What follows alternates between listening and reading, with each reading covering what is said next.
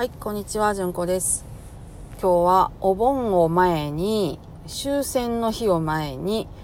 戦争の思い出話をしようかなと思います。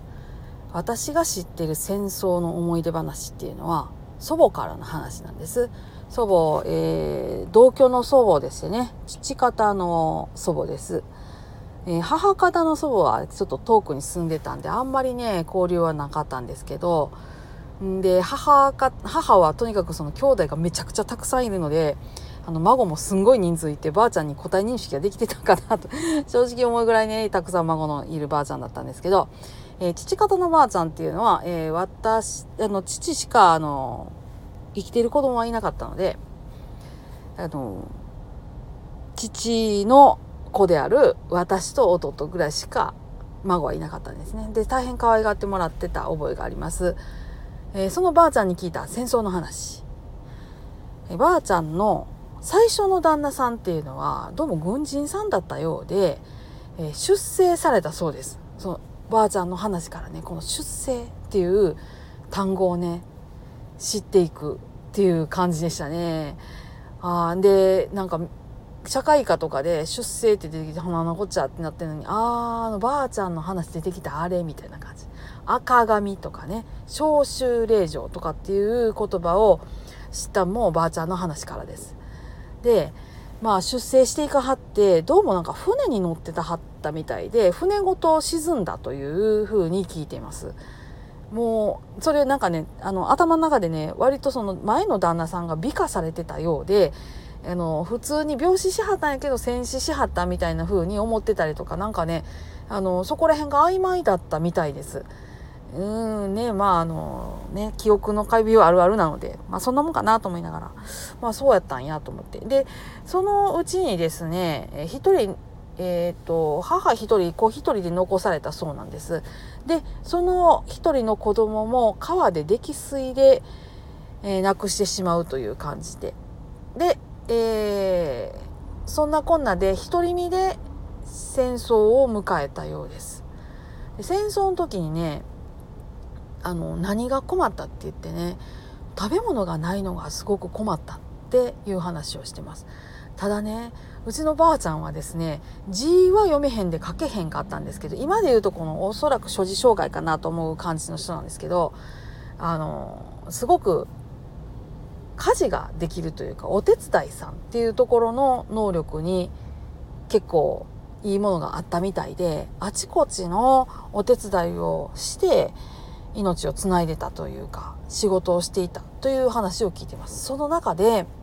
やっぱり軍人さんと話すっていうことが多かったようです。ばあちゃんが当時住んでたとか四国の田舎の田舎なんでそんなに憲兵さんも怖い人がいなかったと。そんなに都会で言うほどの食糧難には陥らなかったというふうには言ってましたただ困ったのがお砂糖がないっていうのがすごく悲しかったと言ってました。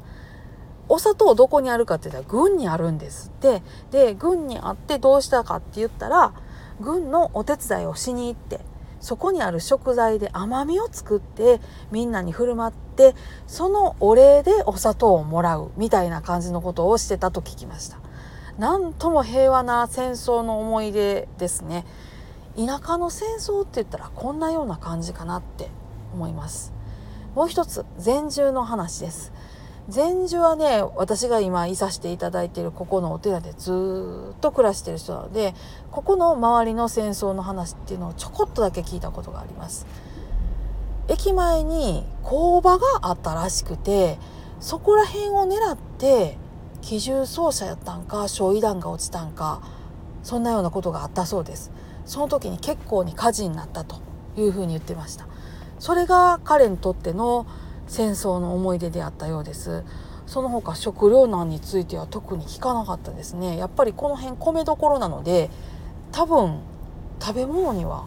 そうそう困らなかったんじゃないかなと、まあ、貧乏ではあったとは思いますがそんなような話。それともう一つうちにある盆栽ですね。これは戦時中に供出されているそうです。で戦争が終わって